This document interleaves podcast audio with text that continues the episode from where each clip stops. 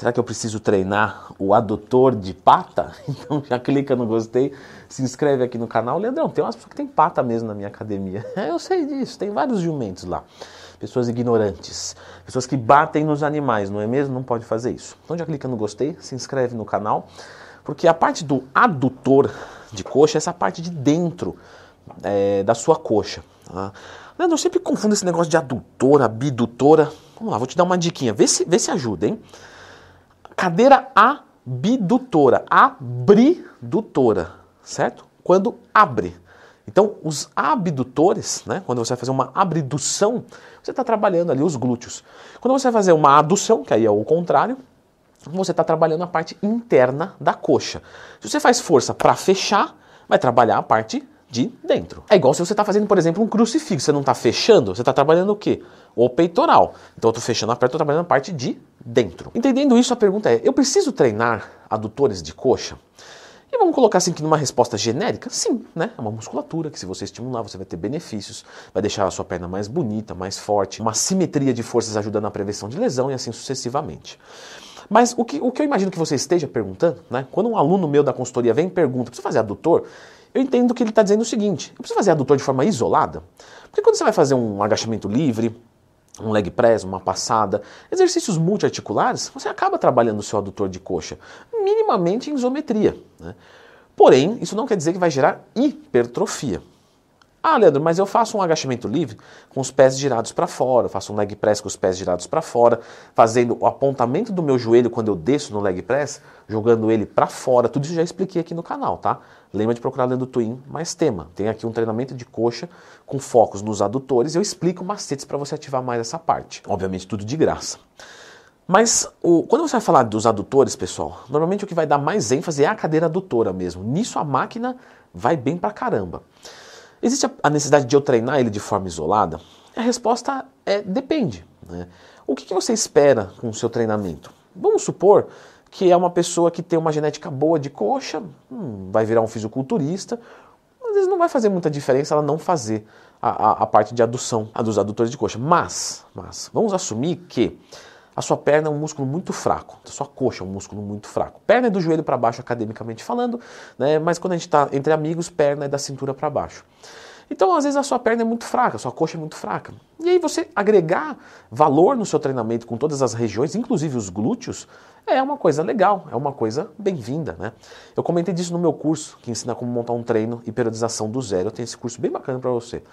E lá, é, eu falo, por exemplo, que é importante a gente, homem, treinar glúteo dependendo da situação. Às vezes o cara tem um glúteo bom, não precisa, né? Tudo bem. Mas às vezes ele tem uma perna muito fraca, um glúteo deficiente, é interessante ele treinar. Né? Então não são todos que vão precisar. No adutor é mais ou menos a mesma coisa. Agora vamos assumir um atleta de alta performance que vai subir no palco. O que, que acontece com esse, com esse pessoal? Eles não estão subindo ali para olhar e serem admirados. Não, eles estão subindo ali para serem criticados antes de admirados, tá? Senão os árbitros de fisiculturismo vai quebrar o Leandrão no backstage. Vai você tá aqui falando que a gente não admira os caras. Não é isso, tá?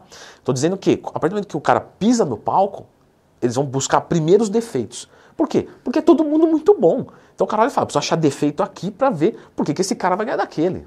E é isso. E aqui sucessivamente. Então ali, tudo é muito avaliado. E ali está suscetível à avaliação. Por quê? Lá ele sobe na condição de pele mais fina possível. Então, é, é, ele tira toda a gordura do corpo, né, toda possível, ele tira toda a água. Então, tem todo um trabalho para mostrar aquilo, o que torna muito fácil de identificar um adutor de coxa deficiente e que vai perder pontuação. Então é muito comum a gente ver atletas de fisiculturismo arrebentando treinar adutor e às vezes uma pessoa que não vai competir não entende muito bem. O professor prescreve ali e fala, pô, mas dessa vez não teve adutor de coxa, né? É, no outro treino teve, então você vai periodizando um pouco mais. Existe essa possibilidade sim, tá? Eu gostaria de, de deixar claro uma outra coisa aqui mais exclusiva para vocês meninas. Você que é menina e estiver assistindo, deixa um comentário para eu saber se tem mulher mesmo vendo o vídeo até aqui. Porque vocês pedem para eu falar para vocês e quando eu falo vocês somem, o professor fica chateado. Deixa um comentário. Meninas, adutores de coxa para vocês são mais importantes, tá? Do que os homens. Porque normalmente a mulher tende a ter uma flacidez na coxa. É algo bem, bem recorrente, assim, bem comum. O homem é mais raro acontecer. Então, mulheres é, provavelmente vão fazer em todo treino, ou em quase todo treino. Logicamente, depende da condição, etc. Sempre depende, tá, gente? O que eu estou dando aqui para vocês? Responde nos comentários. O que, que eu estou dando aqui? Estou dando uma bússola, certo? Então, a bússola é norte, sul, leste, oeste. O GPS, ou seja, a localização precisa, não tem como, porque eu não conheço você.